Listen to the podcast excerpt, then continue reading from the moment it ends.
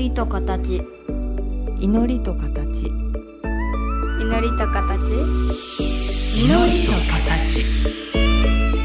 この番組は真言宗僧侶天野幸雄と大原美術館の柳沢秀行が祈りの世界その世界が形となったアートのあり方をテーマに言葉を織りなすトーク番組です目に見えないけど感じるもの。それが祈りの世界。その世界が形に転じたアートの世界。全く別分野で活動する2人の少し不思議で面白深い問答にお付き合いくださいませ。祈りと形。皆さんこんにちは。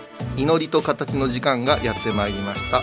お相手は倉敷中島幸三寺住職天野幸雄と大原美術館の学芸統括柳沢秀幸です。お願いします。よろしくお願いします、はい。今日4月の1日。そうですね。エイプリルフールなんですね。何言ってもいいんですね。でもちゃんとやりましょうね。こ の二人は言いそうですよ。いやそう言いそうだけど実は言わない。ね嘘をつかないと、はいはいはいでもこういうさんあの以前に、まあ、年中朝から水をかぶられるとまあ、中でも冬場は結構ねっていうお話を伺いましたけど、はい。この季節って春分の日があったり春を分ける日があったりとか、はいはい。間もなく高単位があったりとか、はい。お寺さんは結構お忙しい時期なんですか？そうですね。うん。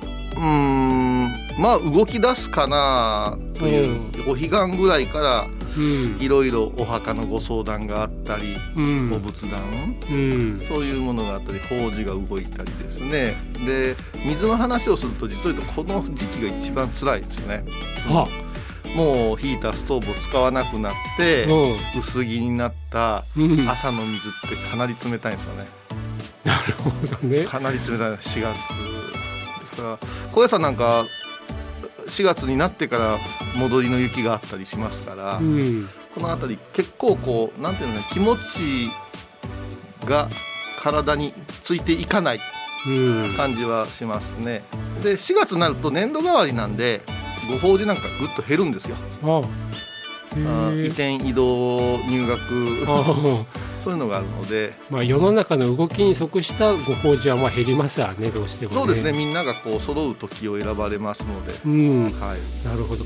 でもやはりあの冬から春に変わってくるっていうのって、はい、あの世界中でさまざまなお祭りがあったりとか、うんうんうん。あるいはさまざまな宗教でもやはり新しく生まれいずるっていうようなシーズンですからなんか僕らからするとねあの仏様の世界も大変なのかなと思ってたんですけれども。ああそうですね。ですからあのまあ3月の節分うん。節分、いや節句ですよね。節句、まあこれがまあ無事に一冬越せたなっていうお祝いのようにあって、やっぱし農耕民族の国でしたからはい。やっぱりこの収穫をこう願ううん、のがこの6月ぐらいまでずーっとご祈祷いうのが続きますね。ああでそうですよね、うん。秋の実りに向けて大事な季節ですもんね。えで私からすると、はい。やはりあの高単位高単位でいいんですか、はいはい。えっと皆さんはどうおっしゃることが多いんですか？高単位でいいんですか？花祭り？花祭りが一般的かなというのが、うん。お釈迦様のこともうん。高単位だし、うん。弘法大師様空海様も高単位を使うのであそうなんですか、えー一般的には花祭り言うてあげた方がうん。甘茶と直結したりうん。幼稚園の頃にお祝いしましたねぶ仏教系の幼稚園でみたいな話が転がりやすいなるほどなるほど、うんうん。そうですね、はい。えーそうなると、えー間もなくお花祭りです、うん。これはあのお釈迦様ゴーダマシダルッタでよろしいんですっけ、はい、がお生まれになった日っていうことなんですよね。そうですね。はい。でもやはりあの不思議な生まれ方をされるんですよね。不思議なと言っちゃいけないのかな。そう。ですね。まあいろいろな諸説はありますけどね、うん。あのーカピラというお城におられた王王様と、うん。それからマヤブに奥様の間に、はい、確か20年以上お子さんがなくて、うん。そしてある夜ですね、うん。あの右の脇からうん。白象ですね白い象がはい。入ってきてうん。解任をご解任をうん。こう約束されたと、うん、そして、まあ、諸説あるんですけど3年3か月ぐらいかな。ああ、間お腹の中中にいらして、うん、それでねここはね阿蘇花の花ってもう私見たこともないんですけど。おあそうかですね。阿蘇花の花です。そういうの行くんですね。たまにはね。えーあの阿蘇花の花にが美しいので右の手を伸ばしてうん、倒ろうとした瞬間にうん、おぎゃーっときましてうん、そしてそのまま7歩かっ歩されては、で手を片方の手を上げて天上天下唯我独尊とインドの言葉で発したと言われた。で。天地こうして喜びの雨が降って、うん、これがあの雨で有名な甘露というああの黄金の雨ですね、あ、はいはい。この雨を受けて草木がファーッとこうなってお花がお祝いしたようになって鳥がさえずり始めて、そこから日本では花祭りと。だからまさに我々日本の四季の中でいくと春っていうね、さまざまなものが芽吹いてね、はい。わーっといっぺんに色彩が増えてくる季節の始まりですよね。そうですね。でも今お話を伺うと,、はい。えー、と長いこと、まあ、王様と、はい。えーマヤブニン様の間でお子様ができなかったと、はい。だけどそれがある時白い像がはい。脇の下から入って、うんでそこからあのいわゆる、まあ、解任されて3年近くずっはい。とお母様のお腹の中にいらっしゃったから、はい。それはもういきなり歩いてもいいぐらいちゃんとしてたんでしょうね。でそこからうん。また脇からお生まれになる、ですよね。ですからあの、うん。昔のあの贈れおお贈り物のなんかのフうん。ィギュアにありますよね、うん。脇の下からお魚が顔を出してる。ああありますあります。あーあれはどこだか正倉院のコレクションの中にあったんじゃないかうな、うん。ん。法理寺かどっちかですでねうん。脇っていうのはなんでかなと思うんですけど、うん。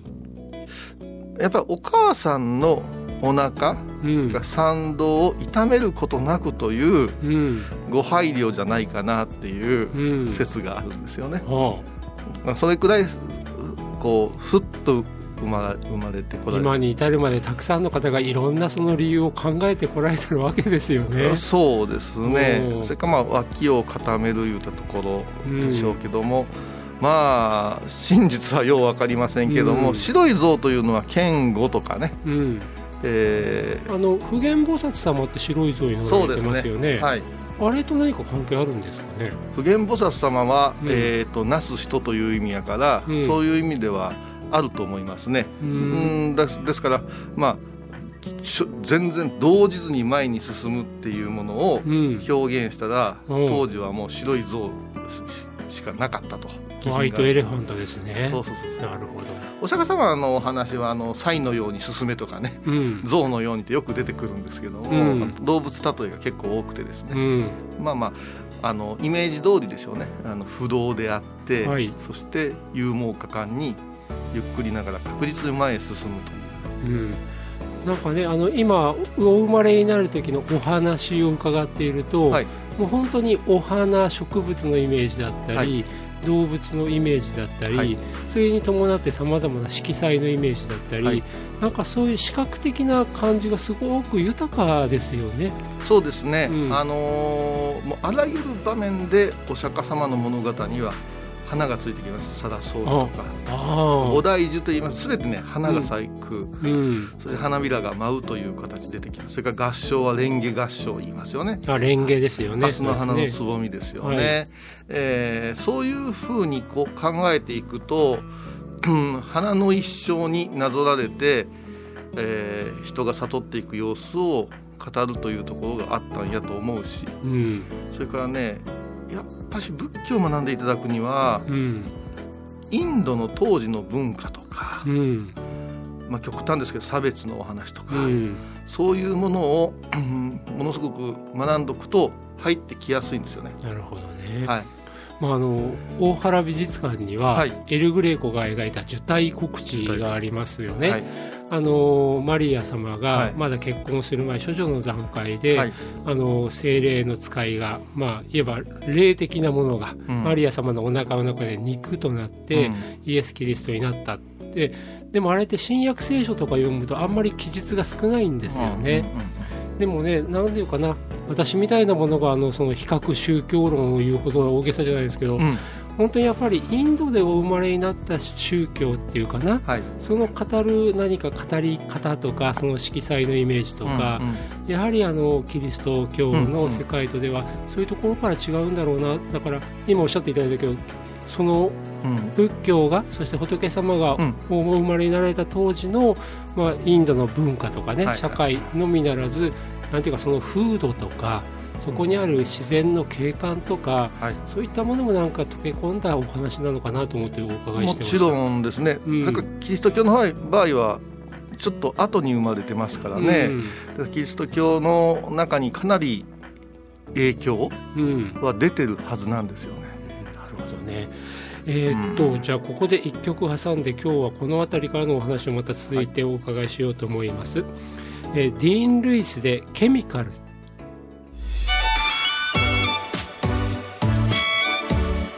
祈りと形。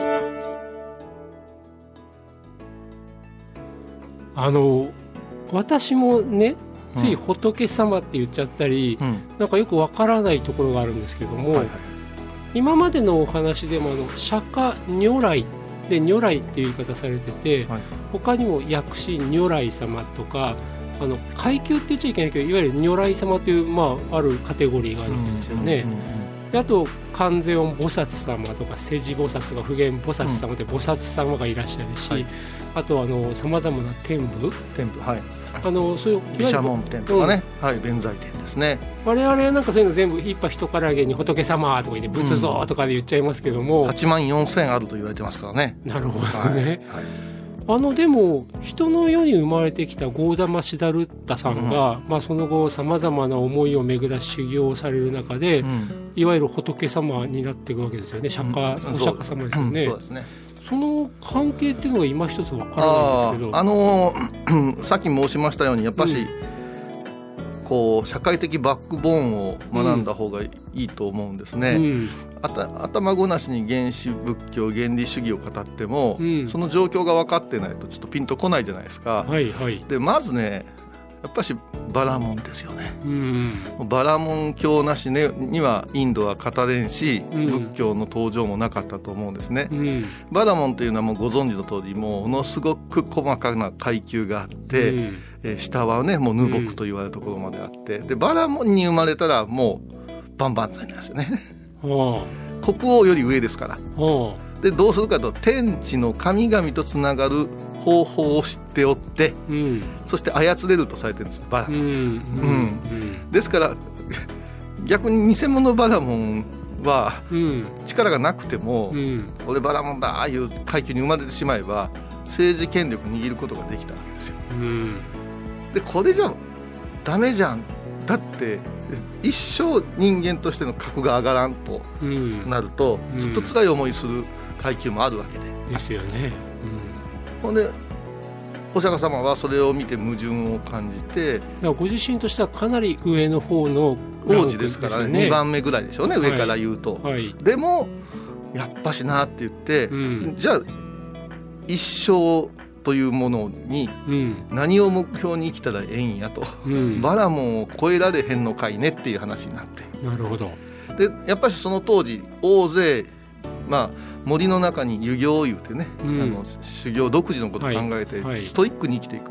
うん。例えば体力ものすごくつけるとか、うん。技術つけるとか、う。んバラモンに負けない体を作るとかうん。精神作るとかやってたんですよね、うん。これをあのシャモンという言い方なんですね。でシャモンはあの努力する人という意味なんですよ。うん。だからお坊さんに限定した名前ではないですね。シャモン空海なんて言うけども、うん。うん、努力しとったらみんなシャモンなんですよ。うんでこれから始まってますのでうん。お釈迦様自身がうん。厳しい修行の末に死ぬ思いをされて、うん。これだけやっててもなあということで素直にスジャータという娘さんからいただいた乳がゆを飲んで元気になるんですよ。まさにあれですよね。肉体的な、そして精神的な苦行をされて、もう痩せ細ろえて、はいもう本当に体力がつきかからんというところでスジャータが登場するわけですよね。逃げちゃったんですよ。うん。結局逃げちゃって、うん。川辺で救われるんですスジャータに、うん。そうなった時にやっぱ人間ってありのままに生きるしかないんだなあいうことを悟られて、うん。しかしやっぱりこの苦行もうん。すごい糧になったぞっていう話を、こうみんなにしながら瞑想をにふけていくのかな。はい。そしたら悟れたんだけど、うんこれちょっと黙っとこうって。うん。複雑すぎるって。うんうんなので私だけのものにしておこう言うとったら、うん。うんそこでねあのこれ書店法輪とか言うじゃないですか、うん。天法輪ですね、最初のお説法が始まるんですけど、うん。うんこれが伝説読むと神様がうん。教えちゃってくれ言うてうん。出てきて何度か断るんやけど、うん。あなたがそこまで言うならねいうとこから始まったとされたんですよ。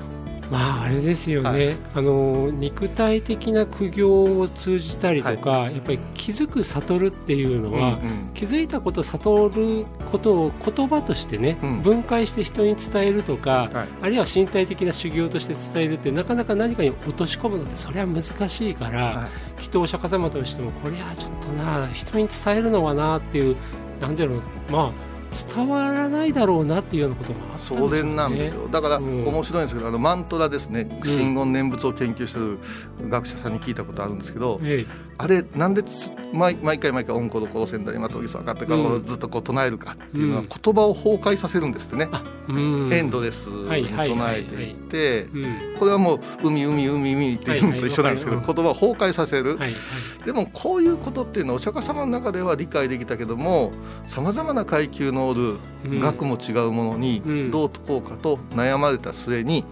神が降りてきてって言ってでこれ神様って誰やろうって思ったんですよ。うん大学時代。に。うん。でも教えてください先生みたいな小学生みたいな質問をしたんですよ、うん。そうしたらうん。バラモン最高位にいらっしゃる方がお知れをこうたんやって教えてください。うん。あじゃあ人間なんですか？人間ですうん。もうあそのバラモンで一番偉い人。ですから日本で例えるなら、はい。あの天皇が、うんすまんが解いてやってくれませんかとおっしゃったような状況でうん。お釈迦様は突き動かされたんや。なるほどね。はい。まあ今ね伺ったお話の中でもいろいろとなんか難しいところがあって。難しいですか？あのーあれですよね。宗教的権威って言葉を使っちゃいけないんだろうけども、うん。使ったことないな。うん やっぱりあの世俗の王が、あまあ、神の代理として、はい。まあ、いわば宗教的な王でもある場合もあるし、はい。はい。はい。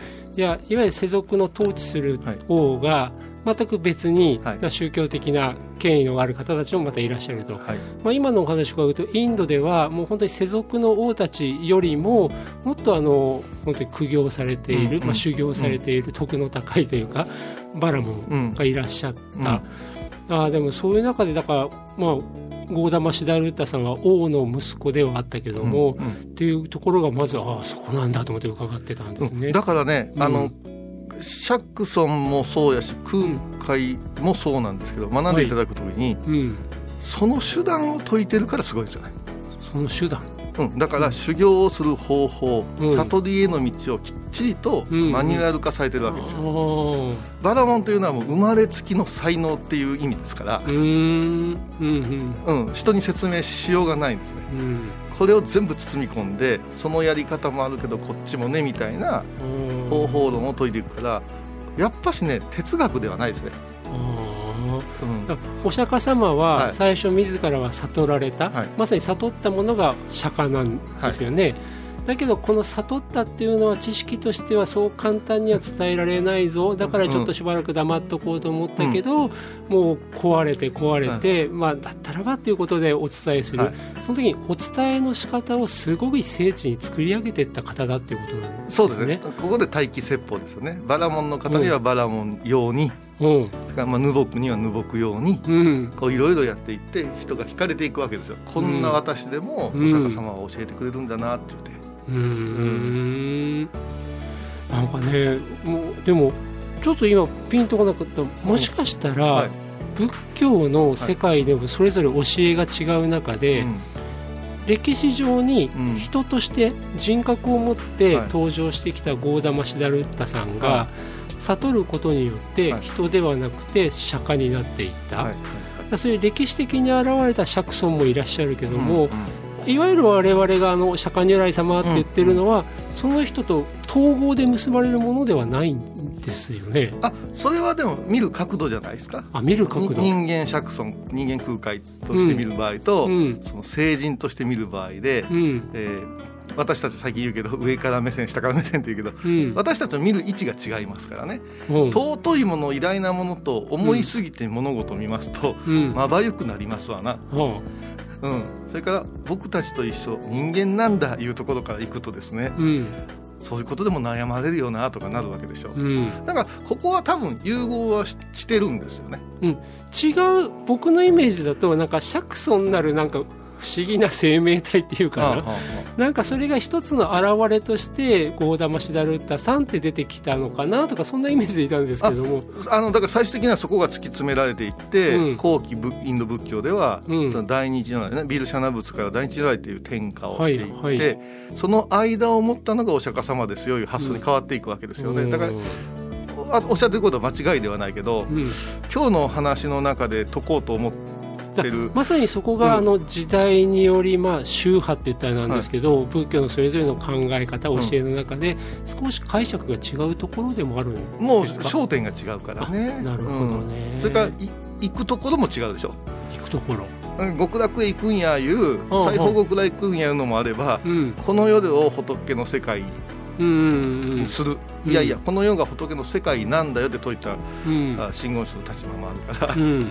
まあねちょっとその辺が混乱を日本人は特に混乱しやすいと思いますね。ですね、うんそうかだからねやっぱり僕らみたい僕なんかね本当生かじりでそれで生かじりなままなんとか分かろうとしちゃうところがやっぱり良くなくて今日もねこういう話ぜひお聞きしたかったのはふと高単位を前にしてね、はいはい、あのこういうことぜひ伺いしたいなと思ったんで。あでもやっぱりそう生かじり知識だけでもダメだっていうのは分かってきたけれども知識ももっとたくさんいるしあるいはさまざまな時代や教えの中での考え方の違いなんていうのももう少し学んでた方がいいのかもしれないですね。あと経験の中から置き換えていって、うん。あこのこと違うかなっていう疑ってみたり疑問を抱くっていうのが一番いいかなと、なるほど、うん。ね。あの先ほどね、うん。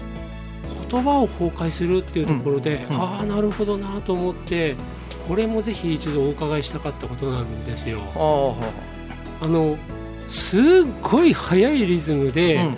まああのさまざまな言葉を唱える場合もあるし、すっごいゆっくりしたようなうん。リズムで唱えることもあって、共に言葉って壊れていくじゃないですか、はいはい。だからその時にそのものすごいものすごい速度で言っていくとだんだんだんだんだんだんだんもうなんだか分かんなくてハイテンションになっていくし、逆にゆっくりゆっくりやっていくとローテンションだし、あの僕美術館でね、うん。作品を鑑賞するときに、うん。多くの方はそのどんどんどんどん早くいってテンションを上げていくような、はい。そういう体験することばっかり望まれるような気がしてて、でも一方でゆっくりゆっくり紐解いて紐解いてやがてその言葉うん。あの唱えていた言葉が消えていくようなところからふっと覗くものとかこれがいわゆる今までのアートの世界に近いんじゃないかなってイメージを持ってたんですね。うん。だからいつかこの辺りがねなんていうかまさに形っていうものとなんか意識のあり方とかね。そうです物の混ぜ方でさ、うん、できるもの違うじゃないですか、はい、ああのバターとか。うん。あの辺りとうん、結構似てると私は思ってて。おうおう。あの物質の部分でものすごく説明できるんじゃないかなと思ってるんですよ、おううん、ちょっとそのバターって言われた途端になんかちびくろ三本の光景がまたぐるぐるぐるぐる回ってる私はあれものすごく残ってますよ。あのそうですか。ん。虎がぐるぐるぐるぐる回っていくんですよね、うんうん。で今また改めてあのど童話はうん。結構読まれてて、うん。あの復刻されてますけども、うん。あのイメージはすごくようできとるなと思うんですよ、うん。まあここで説明すると長なるんであれですけども、ねちょっとこれはいつかね、一つトピックスつけてお話を伺いたいと思いますね。はい。はい。えっ、と、もうそろそろ今週もお時間でございます。本当に今日は本当に私が聞きたいことばっかし伺ってどうもありがとうございました。伝わっとるかな？頑張ります。今回のお話いかがでしたか？祈りと形は毎月第1第3木曜日のこの時間にお送りします。次回もお楽しみに。